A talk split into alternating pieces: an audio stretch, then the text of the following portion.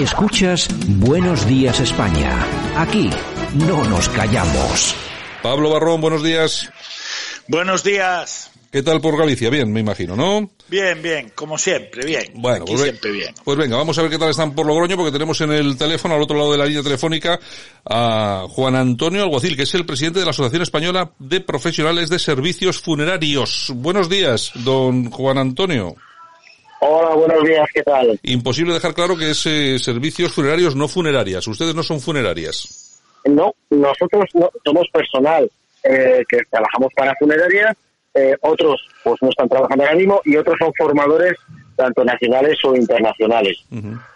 Bueno, eh, yo sé que su profesión es mm, una profesión pues eh, que pasa muy desapercibida, además lógicamente por el trabajo es muy delicado y hombre es lamentable, por lo menos creo yo que, que tengamos que estar hablando en- entre otras muchas cosas del tratamiento que se le está dando a ustedes. Eh, hemos visto incluso que han tenido que ustedes salir a la palestra para defender no solamente ya la profesión, sino también eh, que incluso denunciar que están teniendo incluso problemas con el con el tema del, del coronavirus a la hora de tratar pues a los a los fallecidos.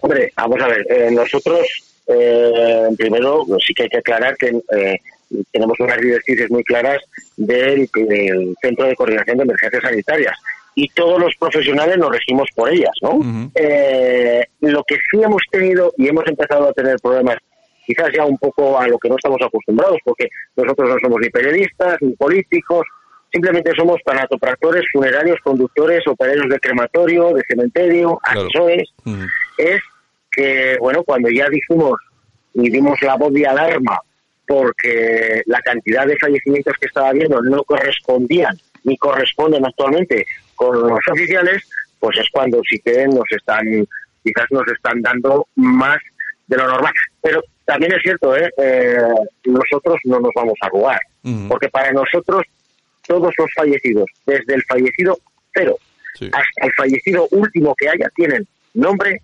apellidos, una historia detrás, una familia detrás y unas vivencias detrás. Para nosotros no son números, ni estadísticas, ni nada por el estilo. Y los vamos a defender a capa y espada. Ujú. Eh, eh, claro, porque aquí hay un, ha habido un problema en relación con todo esto, porque ustedes denunciaban que, les, que las cifras de fallecidos no se correspondían con las cifras que se estaban aportando desde, desde el gobierno en este caso. Sí, efectivamente, pero bueno, nuestra nuestra noticia, por decirlo de alguna manera, ya se ha quedado obsoleta porque eh, a día de hoy el Tribunal Superior de Justicia de Castilla-La Mancha acaba de sacar los datos Exacto. reales de, de licencias de sepultura y esos no fallan. Eh, pues claro, Esos no fallan. Nosotros cuando, cuando ya nos pusimos en marcha para saber qué es lo que estaba ocurriendo, lo hicimos en apoyo a los compañeros de Madrid, que eh, literalmente estaban llorando. O sea, yo tengo compañeros que han estado en el 11 de marzo, en el, en el avión de Spanair, eh, tengo compañeros que también estuvieron desgraciadamente en el accidente del Albia, o sea, compañeros bregados en situaciones complicadas y difíciles Sí, sí. y yo he visto derrumbarse a, a- a compañeros que estaban ya eh, bregados en este tipo de circunstancias. Fue eso lo que nos impulsó a la asociación a hacer a nivel nacional un conteo aproximado de eh, lo que estaba ocurriendo. Y evidentemente las cifras eh, que, que nos topamos pues fueron escandalosas Claro. escandalosas en relación con lo que se nos estaba diciendo, porque el sector a nivel global tiene una capacidad que tiene.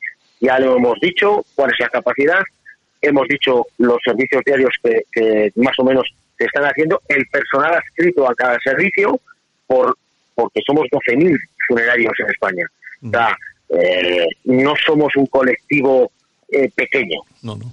Ni muchísimo menos. Entonces, claro, ese desbordamiento, la situación laboral que estaban teniendo en relación con la seguridad personal de los propios compañeros, Claro. para poder dar un servicio de calidad, es cuando evidentemente, en defensa de nuestros asociados y del sector, evidentemente, pues tuvimos que sacar a la palestra esta cifra, siendo un poquito conservador, he de decir, ¿eh?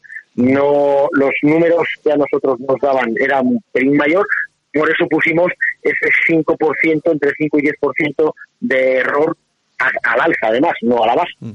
Y evidentemente nos, hemos, nos quedamos cortos en ese sentido. Sí, porque estamos hablando de cuánta diferencia quedaban ustedes. Pues nosotros estábamos hablando de un 40% y, por ejemplo, Castilla-La Mancha acaba de sacar los datos en el que han doblado digo, han doblado la cantidad de fallecidos.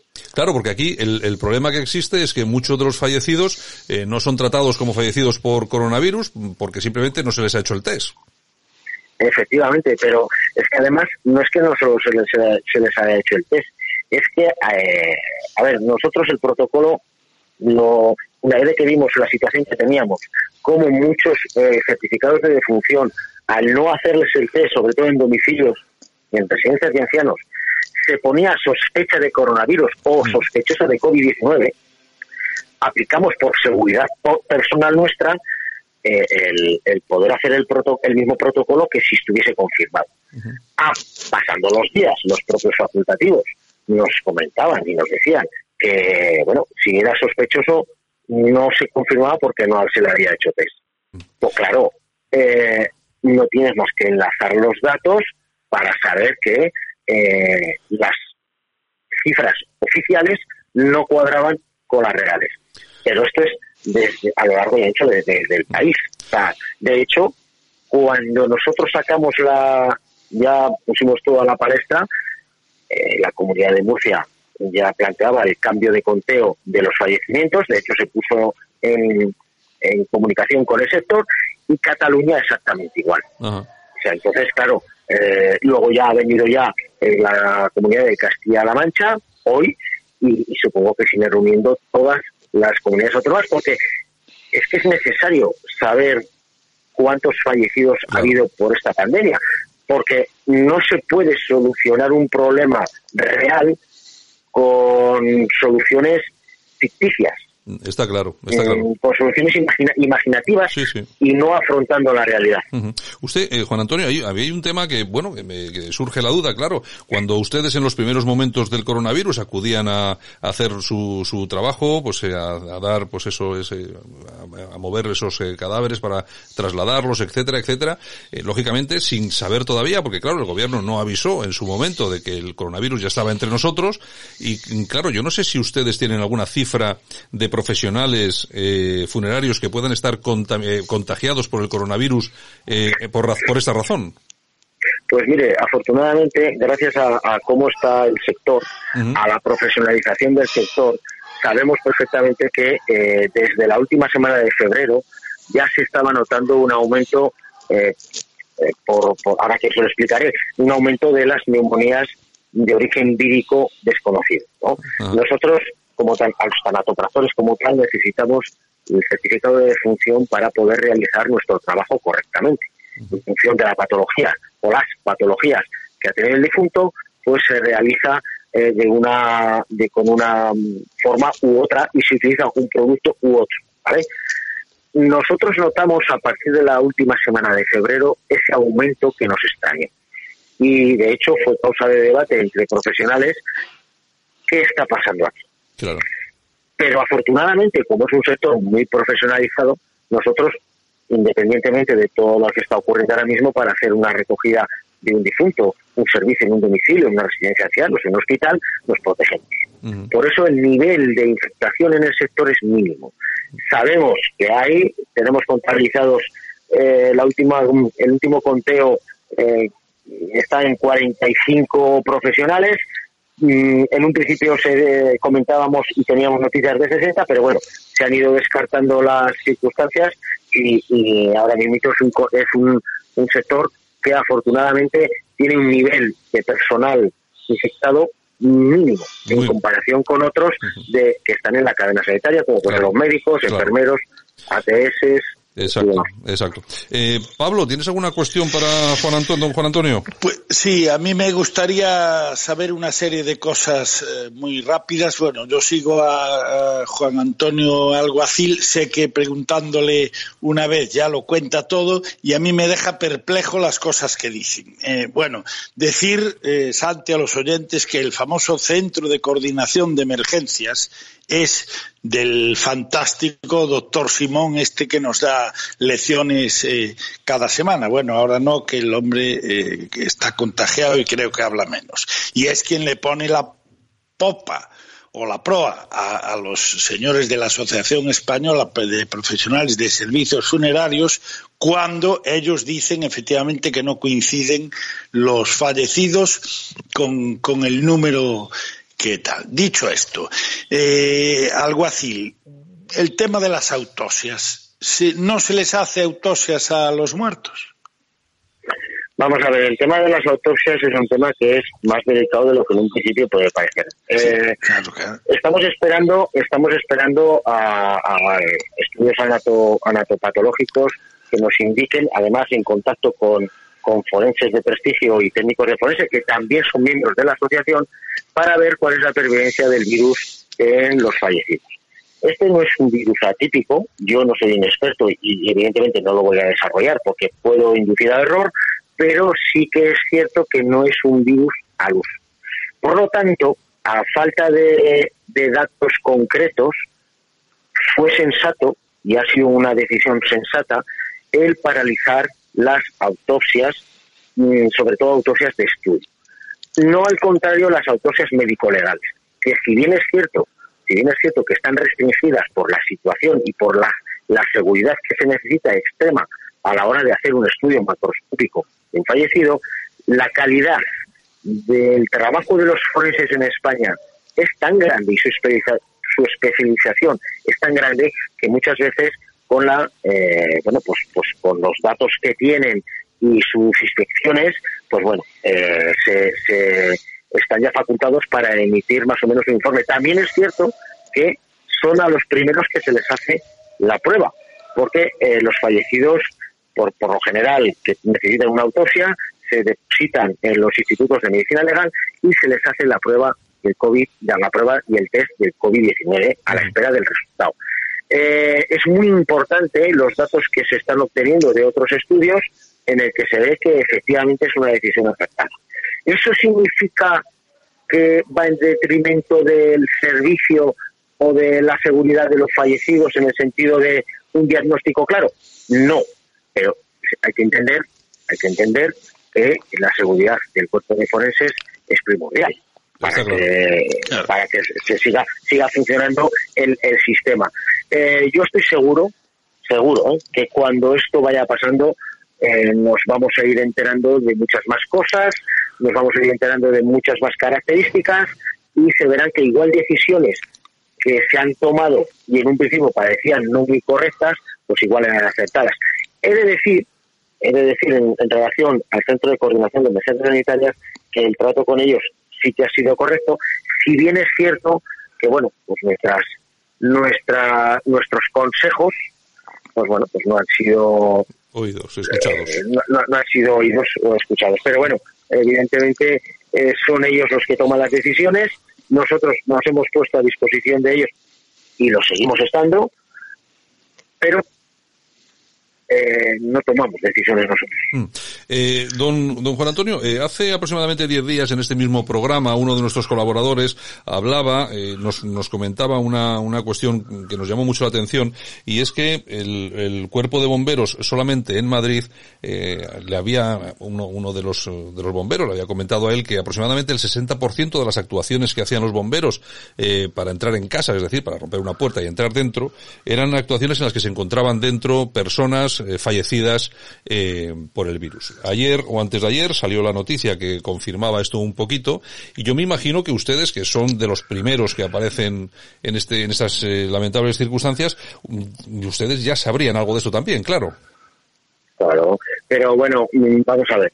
Esto Claro, por supuestísimo que sí. Eh, nosotros nos encontramos con casos en los cuales los bomberos son los que nos tienen que facilitar, junto con, en este caso, muchas veces junto con la autoridad judicial o, las familias, porque bueno, pues no tienen acceso a, esos domicilios, no somos, son, son ellos los que nos, nos facilitan la entrada, ¿no? Claro. Eh, claro, esto pasa a ser ya esta cuestión que me planteas pasa a ser un problema social. Quiero decir con esto que quizás no lo deberíamos de hacer mirar como sociedad, cómo es posible que haya tantas personas mayores solas. Eh, tanta soledad. Pero es que hay soledad hasta las propias residencias de ancianos. Quiero decir, las residencias de ancianos no son eh, cuatro paredes con ladrillos en los cuales dejas ahí a una persona. Es una persona, tu familiar, tu, tu amigo, con su historia, con su vida detrás. Quiero decir que, ¿qué, está descubriendo esta situación? Pues es una situación social que ya se estaba dando y que no nos estábamos dando cuenta porque o la sociedad va rápida o porque no nos paramos o porque tenemos otros parámetros en los que fijarnos. Pero esto que ha salido ahora mismo a la palestra ya estaba pasando. Sí, sí. O sea, no nos podemos echar las manos a la cabeza. Eh, otra cosa es que lo hayamos descubierto ahora, que esto estaba, estaba pasando y nosotros como funerarios, mm, yo puedo asegurar que eh, se cae, eh, por muy velado que estés en estas situaciones, se te cae el alma a los pies cuando tienes que entrar a un domicilio y encuentras a una persona sola eh, que lleva igual pues 24, 72 o, el tiempo que, Había, hay, noticias, en, sobre todo en grandes ciudades, de, de los vecinos, los propios vecinos avisan muchas veces por el olor. Sí, sí, sí, sí. Es que eh, quizás esto nos debería plantear otra serie de circunstancias a nivel ah. moral y social, a todo el conjunto de, la sociedad. Está, claro, está claro, don Juan Antonio. Eh, eh, Pablo, la última si quieres y despedimos ya a nuestro invitado. Sí, una doble muy rápida que es curiosidad. Eh, se, entiendo que no ahora los entierros no se pueden velar. Eh, creo que además es una lógica bastante clara, pero yo tengo dos dudas en ese sentido. Primero, ¿quién decide si se entierra o se incinera? Y segundo, ¿por qué en unos casos me consta a mí que pueden dos, eh, dos familiares velarlo y en otros casos no?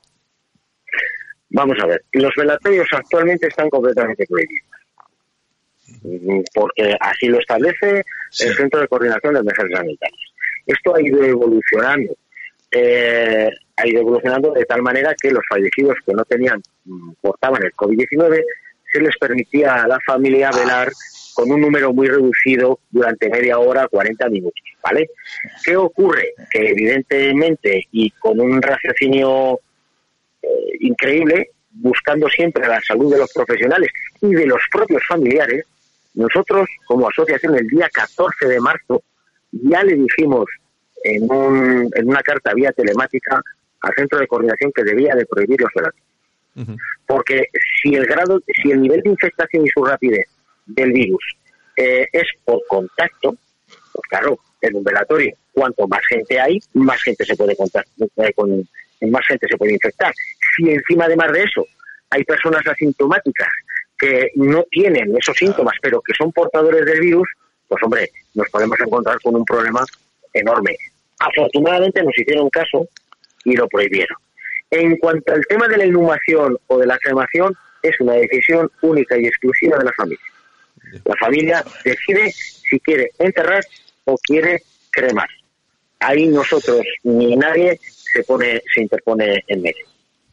Y eh, ahora mismo se permite la asistencia a la cremación o a la inhumación de tres familiares, guardando siempre las distancias, eh, metro y medio entre, entre familias y entre el personal, personal que está haciendo las, las, las labores. Bueno, pues, eh, pues, don, Juan, pues. don Juan Antonio Alguacil, que es el presidente de la Asociación Española de Profesionales Servicios Funerarios, una de las eh, de las profesiones en este momento, pues bueno, que está más más en, los informativos, no debería, pero está más en los informativos porque efectivamente han sacado ellos a la palestra, pues eh, la cantidad de, de datos que no concuerdan exactamente con los que se están transmitiendo a través de las de las instituciones. Pues don Juan Antonio, un abrazo muy fuerte y muchas gracias. A ustedes.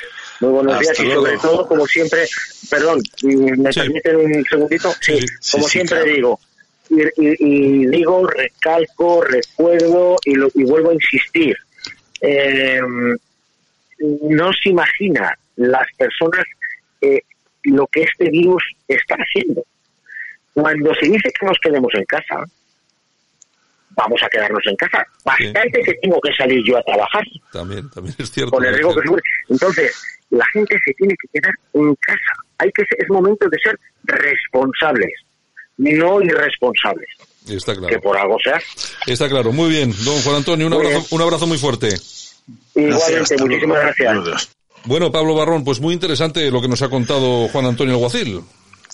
Sí, sí, y si lo dejas hablar, buf, si le das tiempo, todavía cuenta alguna cosa más. Es absolutamente increíble lo que este hombre cuenta y hemos, y hemos desde luego detectado que, que es lo que a mí más me alucina, que sea el propio Centro de Coordinación de Emergencias los que le ponen la proa al principio y le mandan callar diciendo, oye, tú no digas, no hables de datos, que hay que dar los datos oficiales y es donde ellos se, se revelan. Es una asociación que no tiene subvenciones, no tiene subvenciones y vive de las cuotas de los mil socios. Eso no lo dijo él, pero lo digo yo. Lo dices tú, que lo sabes.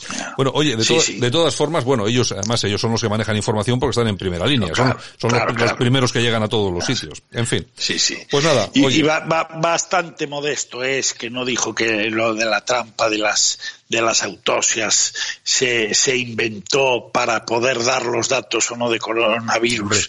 claro, hombre, claro, yo, yo medias y demás. ¿eh? Claro, yo cuando le cuando le he preguntado por el tema de los bomberos, los pisos y tal, claro, toda esa gente que encuentran ahí fallecida, no, no, no, lógicamente no, no entra en esa lista de fallecidos por coronavirus. Eh, bueno, en fin, en fin. Bueno, Pablo, pues dicho y hecho. ¿De Perfecto, pues nada, hasta cuando quieras. Venga, un abrazo fuerte. hasta, luego. Escuchas Buenos Días España. El programa de Radio Cadena Española que te mantiene al tanto de la noticia.